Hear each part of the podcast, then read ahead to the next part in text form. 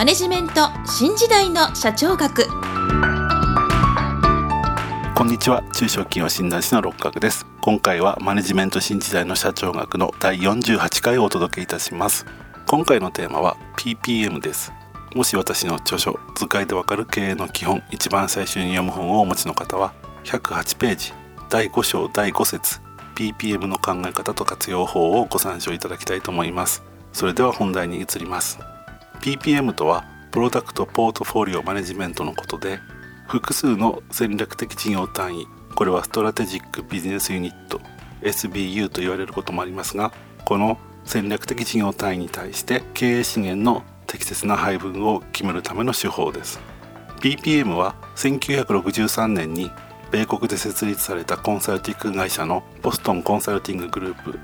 これは BCG と呼ばれることもありますけれども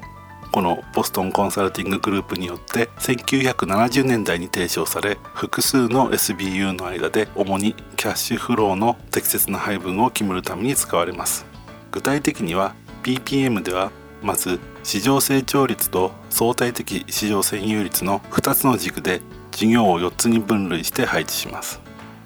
まず縦軸の市場占有率というのは事業の今年の市場規模が事業の前年の市場規模からどれくらい伸びたかという割合を言います。そして市場成長率が高ければ投入する資金の量も多く市場成長率が低ければ投入する資金の量も少ないということを示しています。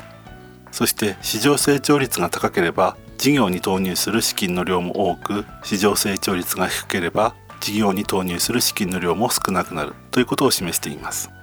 次に横軸の相対的市場占有率ですけれどもこの相対的というのは自社の事業の市場での占有率がその事業の属する業界の自社を除く最大の会社の占有率と比較するということを意味しています。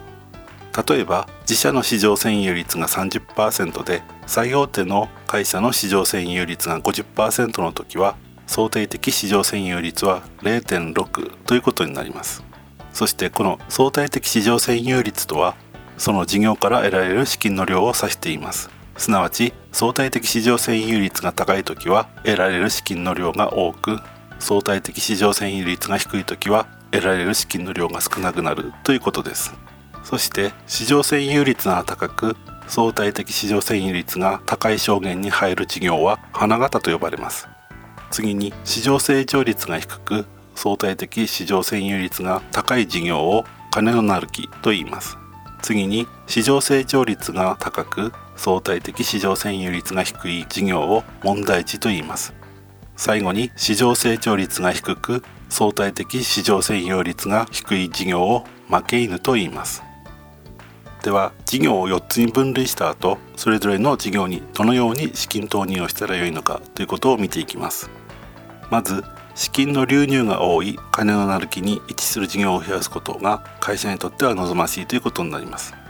金のなる木が増えることで最も効率よく会社の資金を増やすことができるからです。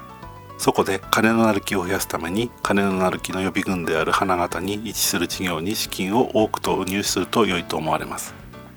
こうすることで資金の流入の多い金のなる木を増やすことができるようになります。一方で金のなる木は成熟した市場を持つ事業が一致していることから資金流入が長続きしないという短所があります。そこで将来の資金供給者としての花形も増やさなければなりません。そのためには問題児に位置する事業にも資金を投下し花形を増やしていくことも必要になります。そして負け犬に位置する事業は撤退を検討しなければなりません。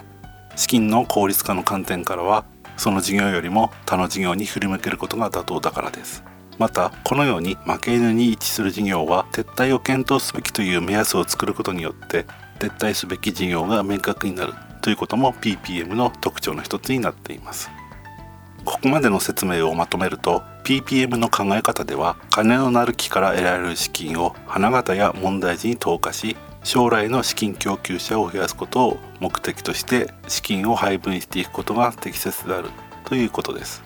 ただし実際の事業では資金の流入量や流出量以外の事情も考慮して資源を配分することが妥当ということもありますので PPM では資金の流入流出の観点からの判断の材料にとどめるということが妥当だと思います。